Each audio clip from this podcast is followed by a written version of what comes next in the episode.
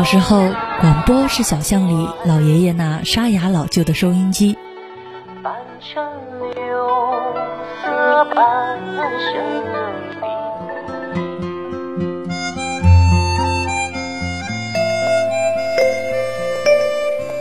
中学时，广播是操场上整齐划一的校服和口号。第三套全国中学生广播体操。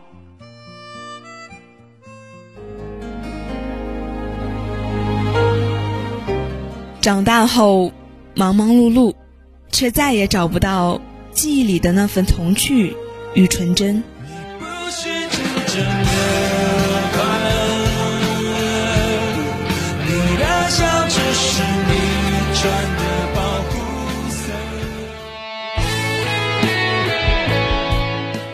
如果象牙塔里有你的追寻，我们将会用这里的声音留住你的校园时光。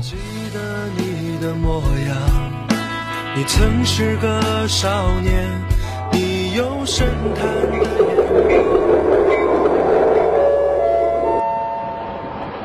旅客朋友们，欢迎搭乘校园新干线。本次列车从江苏大学出发，开往全国各大高校。祝您旅途愉快。Dear passengers, welcome Campus New Rail. This train departs from Jiangsu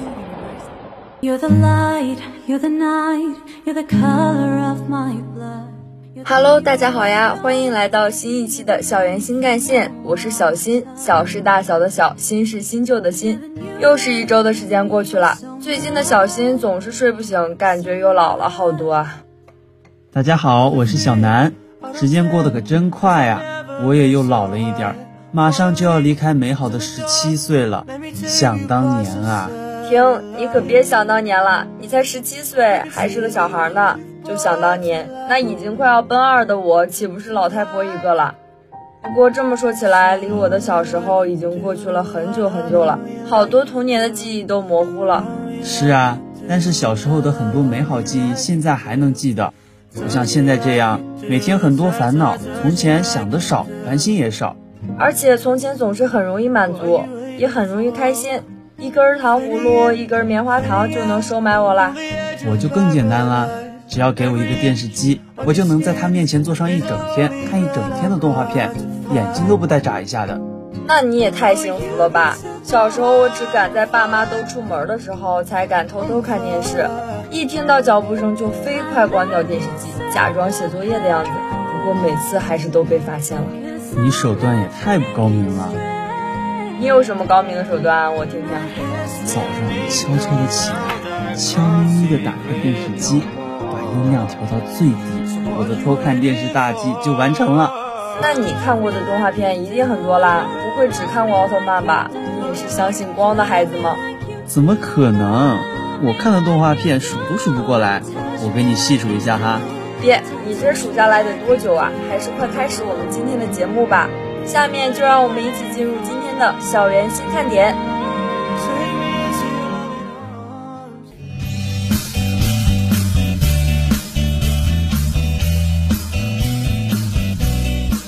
校园生活大搜查，尽在我们的校园新看点。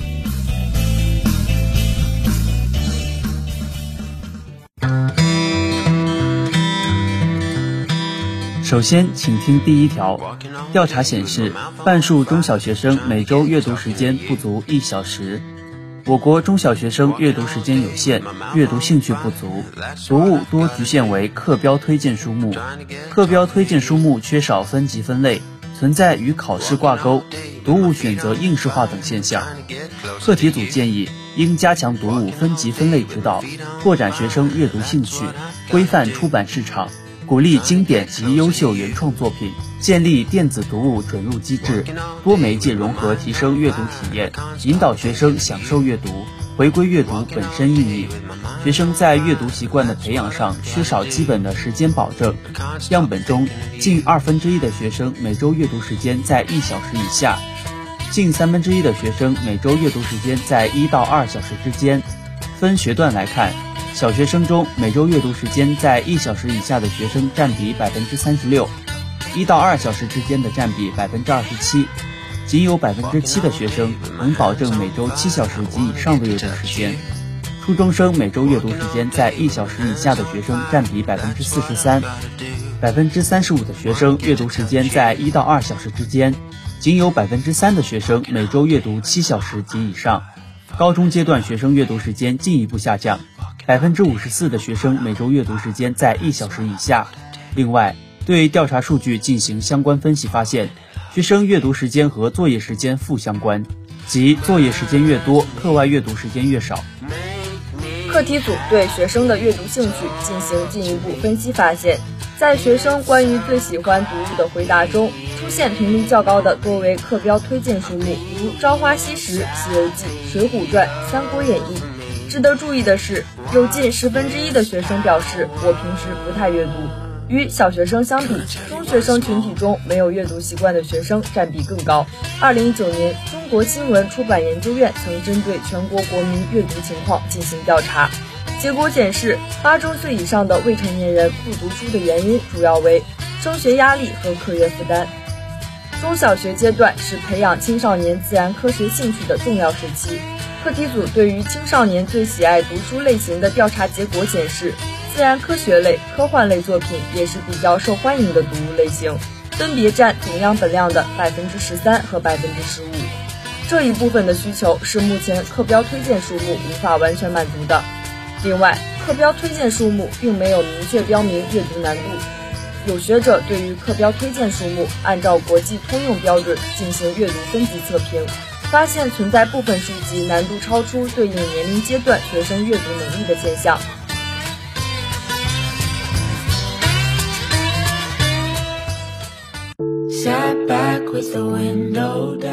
下面请听第二条：校团委荣获二零二零年度全省共青团工作先进单位。三月九日，共青团江苏省十五届委员会第六次全体会议在南京召开。会议表彰了二零二零年度全省共青团工作先进单位，校团委以省部属高校考评第一的成绩获二零二零年度全省共青团工作先进单位。二零二零年，校团委以习近平新时代中国特色社会主义思想为指导，围绕立德树人根本任务，坚持党建带团建，聚焦主责主业，实施四大行动，致力建设有高度、有深度、有力度、有温度的青年身边的共青团，不断提升团组织的组织力、引领力、服务力和大局贡献度。一年来，学校共获得包括全国优秀共青团干部、挑战杯中国大学生创业计划竞赛银奖、第五届中国青年志愿服务项目大赛银奖、江苏青年五四奖章、江苏省五四红旗团委、江苏省抗疫先进个人、江苏省第六届大学生艺术展演特等奖等全国性荣誉二十三项。全省性荣誉六十九项。二零二一年，校团委将聚焦为党育人灯塔工程，夯实基层组织建设根基工程，坚持服务青年成长民生工程，构建提升三力一度的工作新格局，切实担负起时代使命，以更加饱满的精神状态，更富实效的改革举措，更加有为的工作业绩，向中国共产党百年华诞。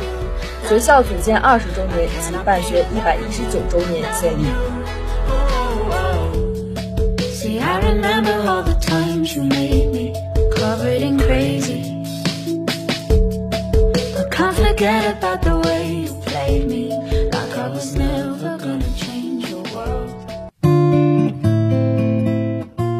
下面请听第三条：两会大家谈，追求最大的公平，需要更全面保障。机会公平中，教育公平是最大的公平。三月十一日，十三届全国人大四次会议闭幕后，国务院总理李克强在出席记者会并回答中外记者提问时这样表示：“他说，对于在城市的农民工子弟，只要拿到居住证，一定要让他们有受教育的机会，绝不能因为家境区域不同，让孩子处在起跑线上。现实的看。”当下的教育不公集中体现在城乡、地区和阶层之间，城乡地区发展的不均衡传导到教育方面，就会呈现出资源配置的积轻积重。很多在城市、在东部地区习以为常的师资教学方式等，在农村、广大西部地区仍难以实现。这样一步差步步差，教育的短板往往会形成某种代际传承，进而成为农村西部落后地区发展的羁绊。即便是在城市，因为诸多复杂的因素，也存在优质教育资源的争夺问题。人们发现，金钱和权力对教育的影响越来越严重，择校等行为日益显性化，也加剧了教育不公。特别是随着广大农民工进城带来的人口迁徙，孩子们异地求学的情况越来越普遍。与此同时，很多城市都开始尝试让孩子们就近入学，但也有一些城市采取了极端的排斥性政策，设置各种壁垒，把户口不在当地的务工者后代拒之门外。由此也带来很多社会问题，加剧了留守儿童现象。孩子在成长的关键时期被迫与父母分离，必然会影响身心健康发展。此次李克强总理明确要求，给在城市的农民工子弟平等的受教育机会，直击社会痛点，体现了中央政府对教育公平的高度重视。各地理应认真检视相关政策措施，该清理的清理，该完善的完善，该保障的保障，一定要把中央的温暖传递给千家万户。此外，也要下大力气夯实农村基层教育，补齐这块最短的板。这是乡村振兴的弱点和出发点。没有普遍的优质的基层教育，就不可能有真正意义上的乡村振兴。道理并不复杂，乡村的繁荣发达，最终还是要靠原住民，要靠一个个生活在当地的农民。只有把基层的教育搞好了，乡村才会繁荣，农民才有未来。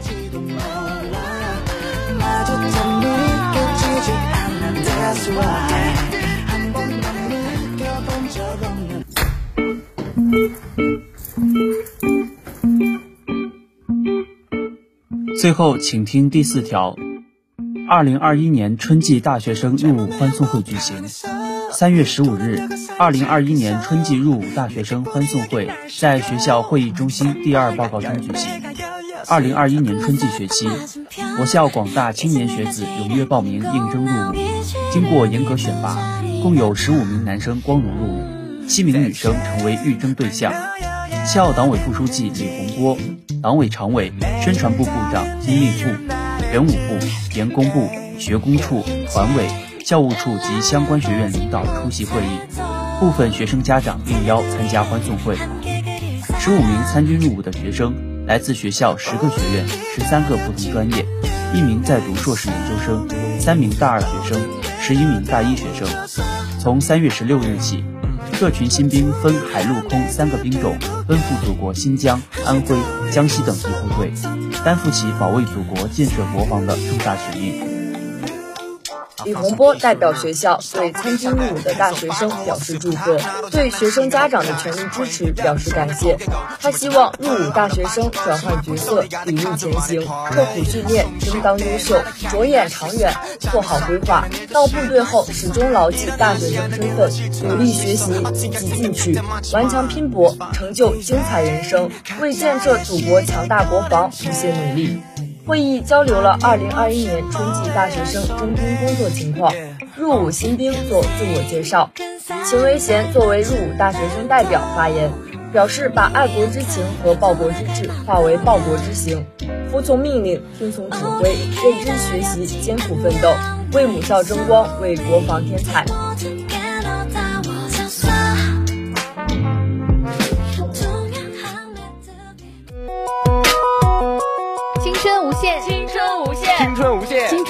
青春无限，青春无限，为你呈现丰富多彩的江大校园生活。校园新干线带你驶入。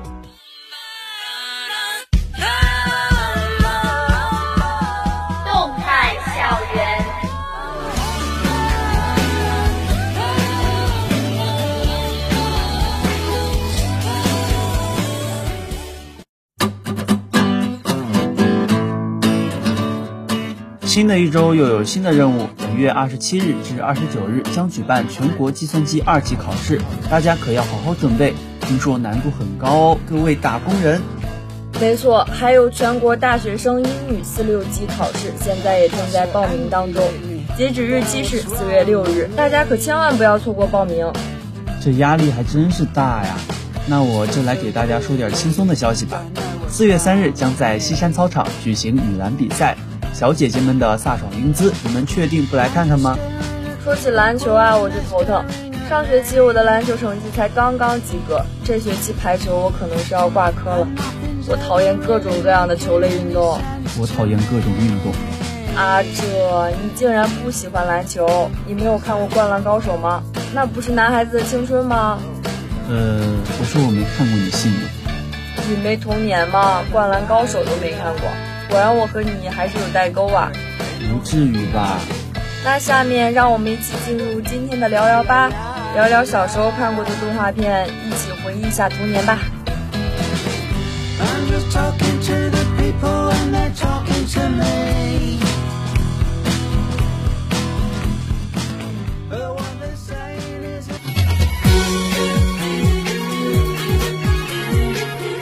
关注校园内外，聚焦热点话题，聊聊吧，让我们一起聊聊吧。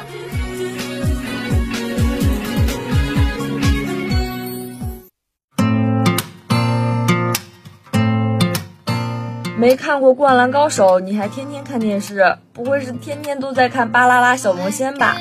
确实看过几遍，不过现在早就忘了剧情了。我最近又在重温《名侦探柯南》，寒假的时候我把剧场版从九九年到现在都看了一遍。那你岂不是看了二十多部？看来你寒假是真的很闲呐。我本来是想背单词的，结果坚持了两天就开始看动画了。我也是。寒假我本来是想要学英语的，结果每天都窝在家里看蜡笔小新。原来如此啊，小心小心就是这么来的。对啊，小心小心天天开心。我也希望我能和野原新之助小朋友一样天天开心。看来你是蜡笔小新的铁杆粉丝喽？差不多是吧。我比较喜欢这种轻松搞笑的动画片，麦兜啊、夏目友人帐啊、甜心格格啊，我都挺喜欢的。不过最爱的还是蜡笔小新了。蜡笔小新，我对他的印象只有台里的玩偶，麦兜什么的就更不知道了。不过甜心格格我还是看过的。看来我们的童年确实有点差别。这就是三岁一代沟嘛。我和你已经有三分之二个代沟了。没必要一直强调我的年龄吧，我还是有一颗永远不老的童心的。但是作为一个成年人，你好像有点幼稚哦。还好吧。其实我一直觉得演员新之助这个普普通通的五岁小男孩，虽然看起来调皮又捣蛋，还经常做一些奇奇怪怪的行为，但是绝对称得上是一名哲学大师。他很聪明，也很善良，有的时候会让我捧腹大笑，有的时候又让我觉得很治愈。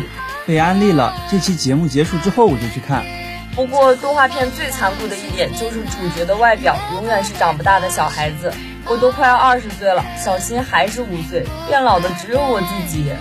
我也是啊，我小学的时候看《名侦探柯南》，他在上小学，我现在都读大学了，他还是在上小学。但是江户川柯南可不是普通的小学生，他可是外表看似小孩，智慧却过于常人的名侦探柯南。怎么突然中二起来了？不过我确实更喜欢柯南这种集颜值和智慧于一体的小屁孩。剧情惊险刺激，推理也是一绝，各种案件也是能激起我的中二之魂啊！柯南确实帅啊！我记得我上小学的时候，还在家里到处贴柯南的海报和贴纸呢。我现在也到处挂柯南啊！挂科难，想挂科都难，对吧？你这种学霸还要这种 buff 加成？可别调侃我，挂科难是一种情怀，你不懂。行行行，我不懂，但我知道真相只有一个。真相是什么啊？真相就是好好学习，天天向上呗。那么我们今天的校园新干线在这里就全部结束了。各位听众朋友们，不知道你们最爱的动画片是哪一部呢？欢迎在网易云节目下方评论区和我们沟通交流哦。是的，各位听众朋友们，如果你对我们的节目感兴趣，或是有什么好的意见或建议的话，欢迎关注江苏大学广播台的 QQ 及微信公众号 UGSGBT。